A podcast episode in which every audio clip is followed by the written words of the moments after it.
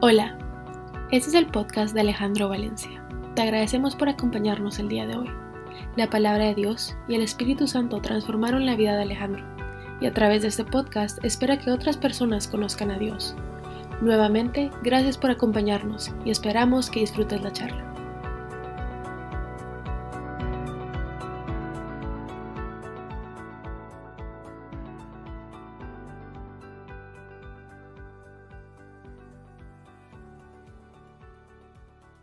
Gracias, Esther. Buenas noches a todos. Es, es, es, un gusto ver, por lo menos aquí, todos los que están conectados y nos han estado escribiendo eh, directamente a nosotros. Y aunque no lo tenía planificado esta mañana, Guadalupe, que está ahí, me, me, me hizo reflexionar sobre un tema y una lección que me dio Dios en la mañana y la quiero compartir con ustedes. Voy a, disculpen cómo voy a compartir la pantalla, pero quiero compartir esta foto. Ah, esta mañana me senté a tomar café en este lugar y em, es una foto que, que, representa mucho la vida de todos nosotros y que muchas veces no nos damos cuenta cómo pasa la vida de rápido. Y en esta foto, yo estoy aquí sentado tomando café y tengo varias escenas en mi vida. La basura que me cae en todos los momentos de mi vida hoy, pues es lo que podemos estar viviendo. El camión de basura que pasó y no recogió la basura. ¿Sí? Aquí está Dios y todas las maravillas que hace en nuestra vida. En ninguno de los dos casos yo puedo negar la realidad. Las dos realidades son, ahí están. Está la basura que nos come todos los días. Está el camión de basuras que o la recoge o no la recoge, o bien estamos nosotros de rodillas pidiéndole a Dios que nos quite los problemas. Y están las maravillas de Dios que hace en nuestra vida. Pero lo que más me marcó es lo que aquí dice, how you brewing. Y es una expresión coloquial que quiere decir cómo se está usted preparando o cómo se prepara usted. Y obviamente son estos momentos que utiliza Dios para formarnos. Ahora la próxima foto que les voy a compartir es un poco más fuerte, porque es Mariana hoy. Esta es la situación, no sé si la alcanzan a ver, pero Esta es Mariana hoy. Y claro, lo que veo es basura. Alrededor la situación me agobia. Pero por el otro lado veo las maravillas de Dios. Yo sin saber, ni Adriana ni Mariana mucho menos, terminamos el mejor hospital de Nueva York. Con un equipo de, no sé, 50, 60 doctores, con cuánto aparato hay para poder procesar y poder eh, tramitar esto. Aún los doctores no han podido determinar cuál es la situación o por qué se generó esa, ese virus, pero lo que sí sabemos es que estamos en las mejores manos que podíamos haber llegado.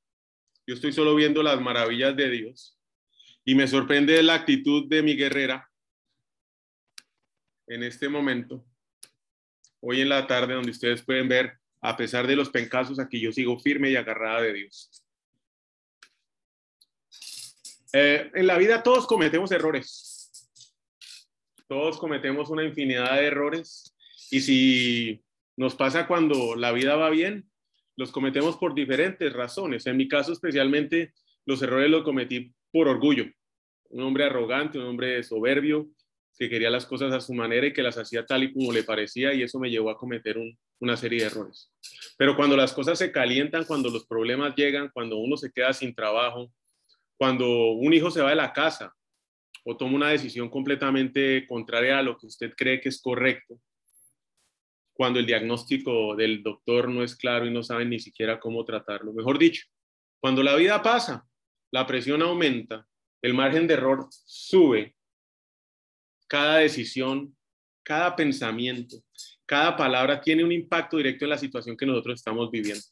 Llevamos ya, como muchos saben, dos semanas aquí en Nueva York vinimos a visitar las universidades de Mariana y especialmente a pasar y compartir tiempo con Juliana que está viviendo en esta ciudad. Y de esas dos semanas, unas clavadas en el, en el hospital en cuidados intensivos. Ella anda medio sedada, entubada. Y esto lo escribí el martes a las 9 de la mañana. Y en ese momento los doctores no tenían ni idea qué virus, virus, bacteria, hongo había atacado. Y hoy, miércoles a las 9 de la noche aquí en Nueva York, tampoco saben cuál es el, virus, eh, bacteria, hongo que, ha atacado. Lo único que sí sabemos es que la mano de Dios y la obra de Dios está viéndose en la vida de, Mariana. Ah, los exámenes siguen para ver de qué manera se resuelve esto.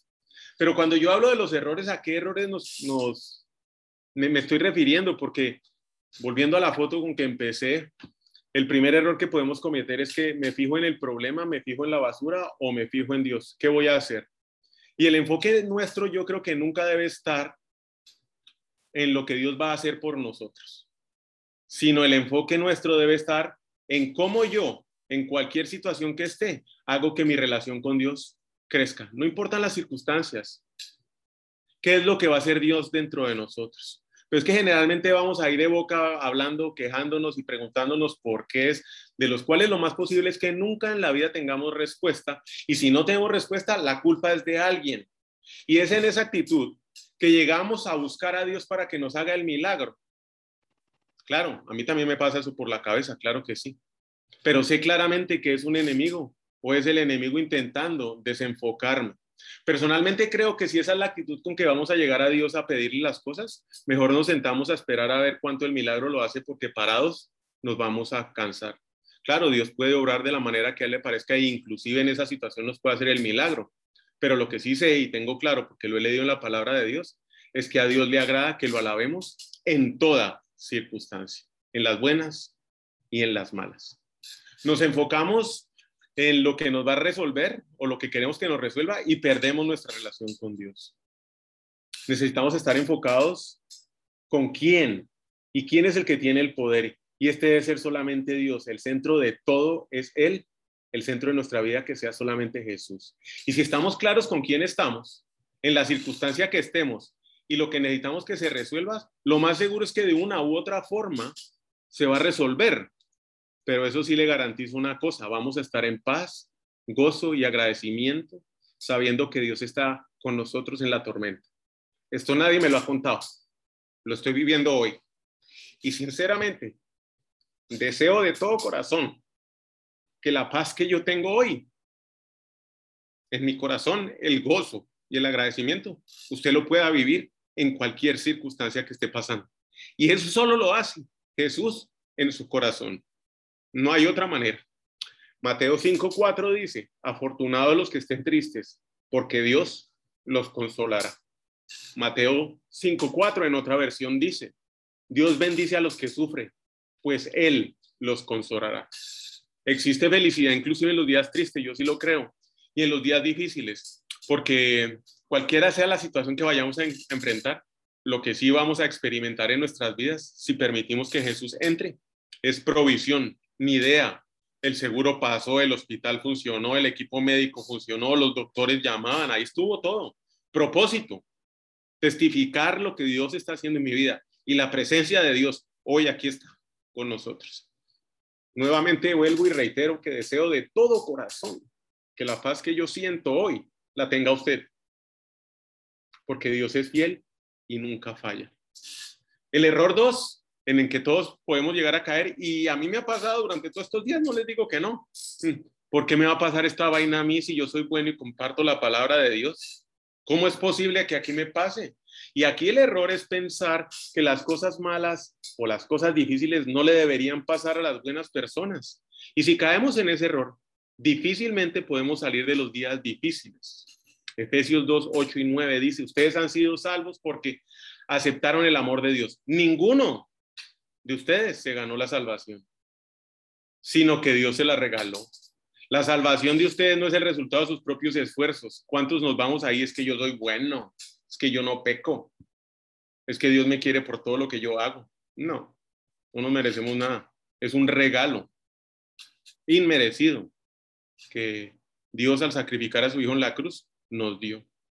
Y por eso nadie puede estar orgulloso, absolutamente nadie. Romanos 12:2. Mientras esperan en el Señor, muéstrense alegres. Cuando sufran por el Señor, muéstrense pacientes. Cuando oren al Señor, muéstrese constantes. Cuando enfrentemos pruebas, desvíos o paradas en seco, la instrucción ahí está clara. Paciencia, oración y constancia. Ahí no dice, busque la razón, vaya y encuentre el culpable, descubra el por qué. ¿Cuántas veces no caemos nosotros en este error? Tercer error, será como yo quiero que sea. El error aquí es pensar que todos nuestros problemas serán resueltos como yo espero. Y es que eso tampoco lo promete la palabra de Dios. Hebreos 11 del 35 40. Algunas mujeres confiaron en Dios y por eso Dios hizo que sus familias, sus familiares muertos volvieran a vivir. Algunos confiaron tanto en Dios que no quisieron que los dejaran en libertad. Al contrario, dejaron que los mataran porque sabían que volverían a vivir y así estarían muchísimo mejor. Mucha gente se burló de ellos y los maltrató y hasta los metió a la cárcel. A otros los mataron a pedradas, les, les partieron en dos con una sierra o los mataron a espada. Algunos anduvieron de un lugar a otro con ropas hechas de piel de oveja o de cabra. Eran pobres, estaban tristes y habían sido maltratados. Todos creían en Dios. La gente de ese mundo no parecía, no merecía personas tan buenas que anduvieron sin rumbo por el desierto, por las montañas, por las cuevas y las cavernas. Dios estaba contento con todas esas personas, como lo puede estar con usted conmigo, pues confiaron en Él, pero ninguna de ellas recibió lo que Dios había prometido. Y es que Dios tenía un plan mucho mejor para nosotros que también recibiremos lo prometido. Dios solo hará perfectas a esas personas cuando haya hecho perfectos a nosotros. Por el contrario de lo que nosotros vemos con nuestros ojos, Dios sí nos tiene preparado algo mejor. Segunda Timoteo 4:18, yo sé que Dios siempre me cuidará y me protegerá de todo mal hasta que me lleve a su reino celestial. Él merece que lo alabemos por siempre. Yo le pregunto, ¿cuál es su meta final? ¿Esa meta final suya está alineada con la voluntad de Dios de llevarlo junto con Él a la eternidad? Más fácil. ¿Tiene una meta en la vida? ¿O va con uno como una rueda loca? Porque a mí me pasó mucho tiempo pura rueda loca sin ningún propósito, sin saber qué iba a pasar en mi vida y mucho menos dónde iba a terminar después de esta vida. Lo invito a reflexionar en ese tema. Error número cuatro. Cualquier desvío, cualquier freno, cualquier hospitalizada, cualquier COVID, eso debe ser algo malo. Pensamos que el dolor, la prueba, el desierto, siempre significa algo malo. Que los desvíos nos van a hacer más largo y más difícil llegar al destino de lo que tenemos en mente o lo que hemos preparado. Por el contrario, creo que nos puede liberar de peligros y hacer muchos más cortos los caminos. Pero dígame usted una cosa, cuando en la mitad usted de la prueba se pone a pensar eso, ¿será que voy a llegar más rápido? difícilmente uno se pone a pensar eso así. Hermanos en Cristo, dice Santiago 1, 2 y 4. Ustedes deben sentirse muy felices cuando pasen por toda clase de dificultades. Y eso solo se puede cuando Jesús es el que le controla a uno la vida cuando el Espíritu Santo está con uno. No hay otra manera. Así cuando su confianza en Dios sea puesta a prueba, ustedes aprenderán a soportar con más fuerza las dificultades. Por lo tanto, deben resistir la prueba hasta el final para que sean mejores y puedan obedecer lo que se les ordena. Y es que la verdad, nadie, ni siquiera yo, quiero estar en esta dificultad. Yo sé que Dios no la creó, pero sí estoy seguro que algo bueno va a salir de esto y él usará esto para cumplir su propósito. Sabiendo que en este tormenta, en medio de esta prueba, lo que Dios está haciendo es que está desarrollando algo dentro de Mariana, algo dentro de Adriana, algo dentro de Mateo y algo dentro de la Juli. Me guste o no, Dios es un desarrollador y desarrollar algo bueno va a tomar tiempo. Y sé que Él está mucho más interesado en mi carácter, en desarrollar mi carácter, que mi comodidad o mi tranquilidad en este momento. Créame que escribir esto no es fácil, pero es que es lo que es, o sea, es lo que hay, no hay otra cosa. Y si no aceptamos este principio de vida, vivir en esta vida será un dolor constante, así crea que las cosas van a ir bien. La verdad es que nosotros podemos decir, ¿por qué Dios nos hace eso? Pero es que si somos igualitos, aquí el que tenga hijo, revise a ver si le da todo lo que le pide para que el niño esté feliz. Dele toneladas de azúcar. Déjelo que juegue. Ah, es que me levanté con dolor de cabeza y no quiero ir al colegio. No, mijito, se levanta y para el colegio. ¿Cierto? Muchas veces dirá, no me importa lo que usted esté pensando, no me importa lo que tú quieras hacer, pero se va a hacer lo que yo digo porque yo sé que es lo que a ti te conviene. igualito trabaja Dios. Pero ahí estamos nosotros de bocones diciendo, ¿y Dios por qué me hace eso? Porque está trabajando en nosotros. Dios terminará la obra que comenzó en cada uno de nosotros. Isaías 55, 8, al 9, 8 y 9. Porque mis pensamientos no son los de ustedes, ni sus caminos son los míos, afirma el Señor. Mis caminos y mis pensamientos son más altos de lo que ustedes, que los de ustedes, más altos que los cielos sobre la tierra. Nunca entenderemos los planes de Dios para nuestras vidas pero debemos confiar siempre en su palabra. Sus planes para nosotros son buenos, agradables y perfectos. Y eso sí está en la palabra de Dios. Cuando caemos en cualquiera de estos errores, podemos llegar a entender y a pensar lo contrario, que Dios no nos quiere en nuestras vidas, que Dios no quiere resolver el problema, que Él no nos quiere ayudar, que Él no nos quiere proteger. Debemos tener completamente claro que en quien tiene el control total es Dios. Todo, absolutamente todo está bajo su control. Y así lo promete su palabra, Isaías 43, 2. Cuando pases por las aguas profundas, yo estaré contigo. Cuando pases por los ríos de dificultad, no te ahogarás. Cuando pases por el fuego de la opresión, no te quemarás. Las llamas no te consumirán. Jeremías 1.8. No le tengas miedo a la gente, porque estaré contigo y te protegeré. Yo soy el Señor. He hablado Punto. Se acabó. Jeremías 1.19. Ellos pelearán contra ti, vendrá enfermedad, COVID, diagnóstico inconcluso, pero fracasarán porque yo estoy contigo y te protegeré. Yo, el Señor, he hablado y se acabó. Mateo 28.20. Enseñen a los nuevos discípulos a obedecer todos los mandatos que les he dado y tengan por seguro esto. Yo estoy con ustedes siempre hasta el final de los tiempos. No me canso de repetir que deseo de todo corazón que sin importar la circunstancia que usted hoy esté viviendo en su vida, la que sea, muy seguramente muchos acá pueden tener situaciones más difíciles que las que estamos pasando hoy nosotros. Le pido que tenga esa paz que tengo yo. Deseo de corazón que la tenga. Dios es fiel y nunca falla. Y eso solo se puede cuando nos rendimos a Jesucristo y le entregamos nuestra vida a él. Ahora muchos se preguntarán, bueno, Alejandro, ¿y qué es lo que usted hace para poder hacer eso lo mismo y yo? Yo lo hago, a ver, explíqueme. Y aquí va la guía práctica, aplicada y probada. Y si tiene lápiz, lo invito a que escriba. Primer punto, son tres y todos empiezan con R. Reenfoque. Reenfocarse en lo que me pasa a mí, perdón, en lo que pasa dentro de mí y no lo que me pasa a mí. Reenfocarse en lo que pasa dentro de mí y no lo que pasa alrededor mío, teniendo claro que Dios está trabajando en mí, haciendo un milagro que solo Él puede hacer. Él me está desarrollando.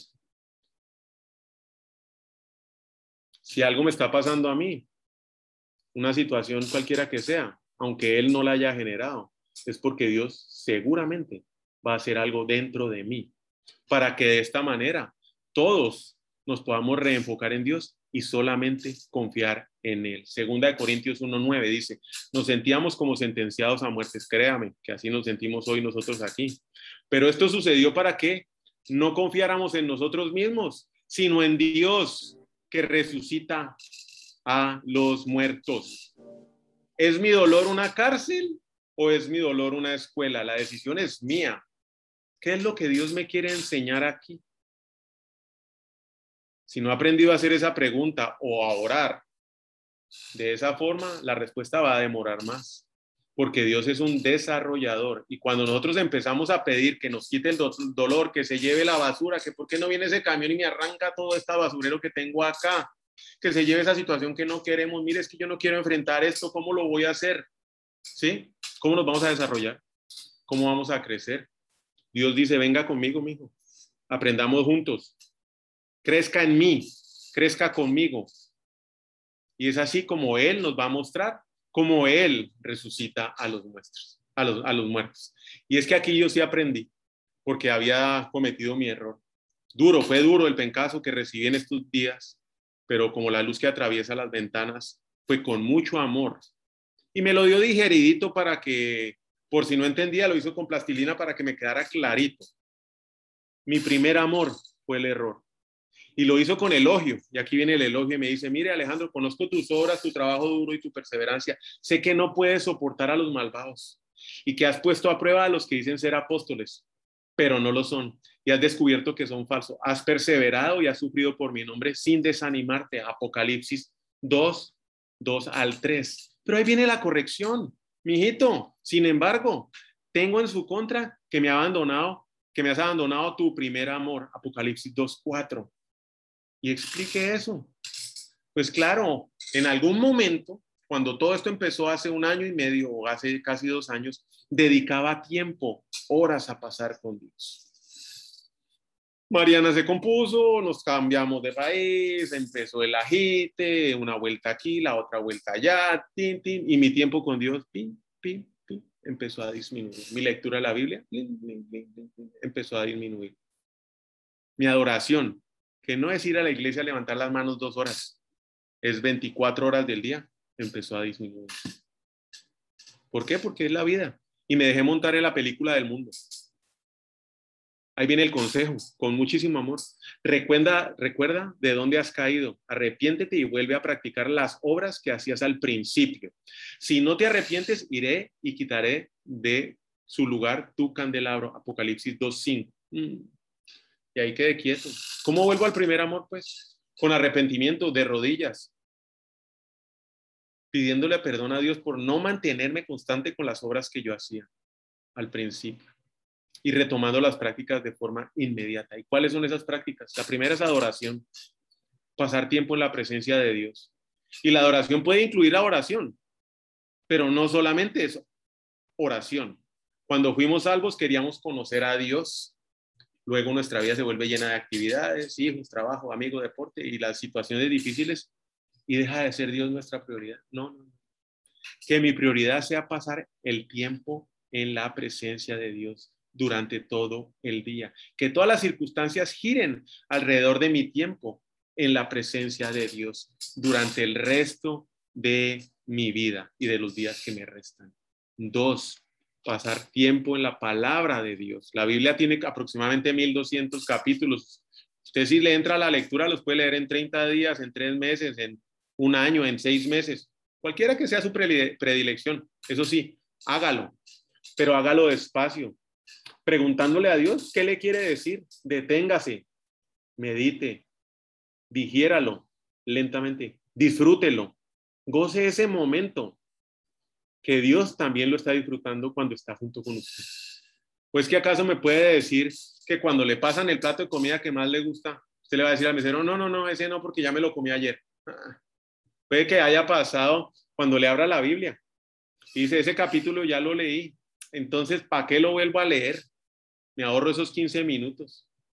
Tanto el cuerpo necesita alimento, lo mismo pasa con el alma, necesita alimento diario. Lea la Biblia. Tercero, testigo y testimonio. Cuando fui salvo a todo el mundo le quería hablar. Hoy no me voy a parar en una esquina aquí a pasar a cuanto le diga, hermano, es que usted es pecador, venga, Jesucristo lo salvó, deje de pecar. No, no, no. Y con un micrófono que lo hace, ¿no? Eso no, tal vez no, no es lo que quiero hacer. Pero es hacerlo en cada momento, en cada circunstancia, en lo que estemos viviendo, en lo que estamos haciendo ahorita en este momento, ver las bendiciones de Dios.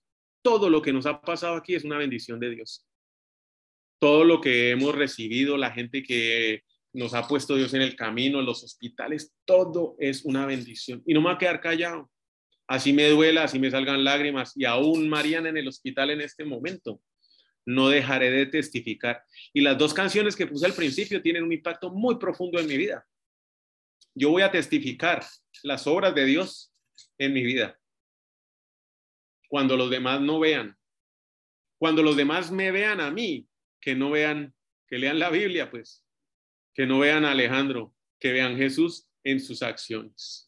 El primer paso es reenfocarse. Yo recibí la mía, mi ajustadita. El segundo es recordar. Dios siempre cumple y nunca falla. Él nos libró y nos librará de tal peligro de muerte. En Él tendremos puesta nuestra esperanza y Él seguirá librándonos. Segunda Corintios 1, 10. Él nos libró nos librará y nos seguirá librando de cualquier lucha, dificultad, reto. nunca se detendrá. Él es fiel. La mejor predicción de que Dios hoy le está ayudando es solo mirar la semana pasada, el día de ayer, la planilla que no tenía para pagarle a sus empleados, la última enfermedad que tuvo. Vaya y mire atrás. ¿Cuántos milagros de Dios ya hizo en su vida?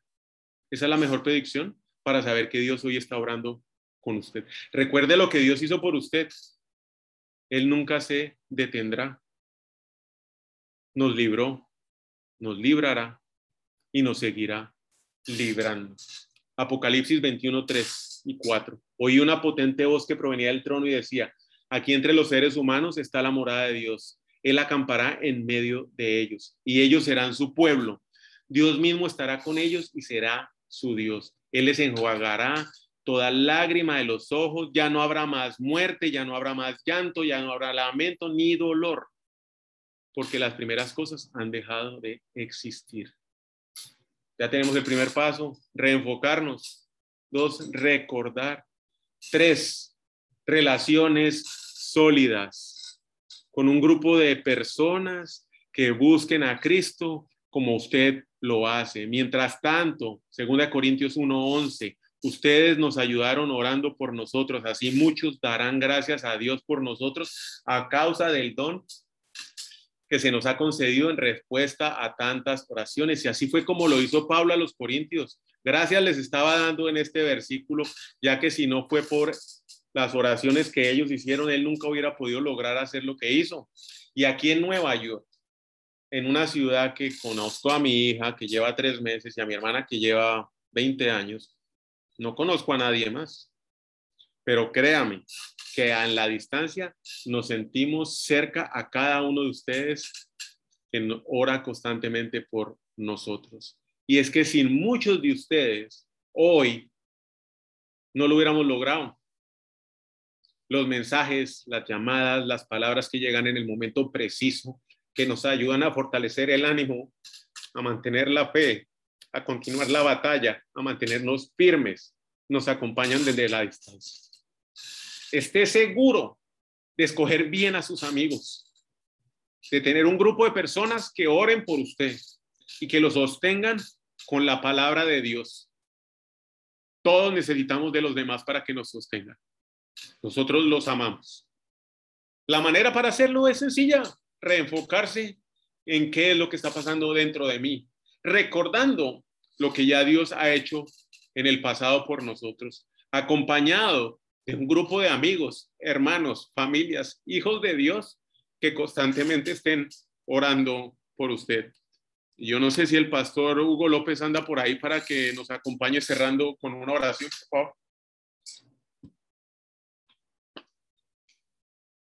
Y si no está Johncito, usted lo invito, John, que anda por ahí. Saludos, Alejandro. Dele, Luis. Qué bueno verte y como te hemos expresado, les apoyamos en oración desde el momento que sabemos de la situación. Pero vamos a orar. Señor, gracias porque tú eres fiel y verdadero, el alfa y la omega. Gracias porque tú eres el único fiel y verdadero que nunca cambia, que nunca nos falla, que nunca nos decepciona. Eres, eres el mismo ayer, hoy y siempre. Y gracias porque sabemos que la obra que estás haciendo en Mariana eh, la vas a completar. Tu promesa en Filipenses 1.6, que la obra que has comenzado en Mariana la vas a perfeccionar, se va a completar. Te damos gracias por el cuidado por los especialistas, por los médicos, por los equipos, pero sobre todo te damos gracias por la compañía de tu Espíritu Santo rodeando a Mariana, Adriana, Alejandro, a Juliana, a toda la familia, Señor. Pedimos que su fe siga siendo fortalecida, que su fe siga siendo eh, llena y nutrida por tu Espíritu Santo, por la paz que sobrepasa todo entendimiento y ese gozo que solo viene de tu presencia, que solo viene de ti, Señor. Te damos muchas gracias. Gracias por buenos reportes, buenas noticias y una vez más poder testificar de tu poder y de tu fidelidad, Señor. Te damos gracias por estar con nosotros, por nunca dejarnos. Y te damos gracias por, por la familia Valencia y por la obra que completas en ellos, en cada uno de ellos. En Cristo Jesús te damos gracias. Amén y amén. Gracias, pastor. Dios lo bendiga. Les deseo una excelente noche. Muchísimas gracias por, por su compañía. De verdad los amamos. Agradecemos infinitamente sus, sus palabras, sus mensajes, sus llamadas. Gracias. Los bendecimos y los amamos con todo el corazón. Igual, mi querido amigo. Que Dios te bendiga. Un abrazo, Johncito. Miguel, un abrazo. Feliz noche a todos. Saludos. Chao, mi hermano. Chao. Feliz noche, los amamos. Hasta luego. Chao, chao. Chao, Alejandro. Besitos y abrazos para Juliana, Adriana y su princesa guerrera que Dios le va a dar la victoria. Buena foto, buena foto. Sí. foto Tremendo, tremendo. Difícil no de tener mis ojos secos, difícil no, no llorar, Alejandro, pero yo sé que Dios se va a glorificar. Y y me asombra y, y, no sé cómo expresar el sentimiento que me, que me transmitió el ver ese dedito de Mariana hacia arriba. A ver ese ánimo, esa guerrera que está allí confiando, ella sabe en quién ha confiado y eso es la que la mantiene. Así que yo sé que vamos a ver ese milagro. Que estamos, Alejandro, de corazón. Quiero, Lupita. Somos 12, vamos, sigamos para adelante. Sí. Chao. Chao, chao. Chao.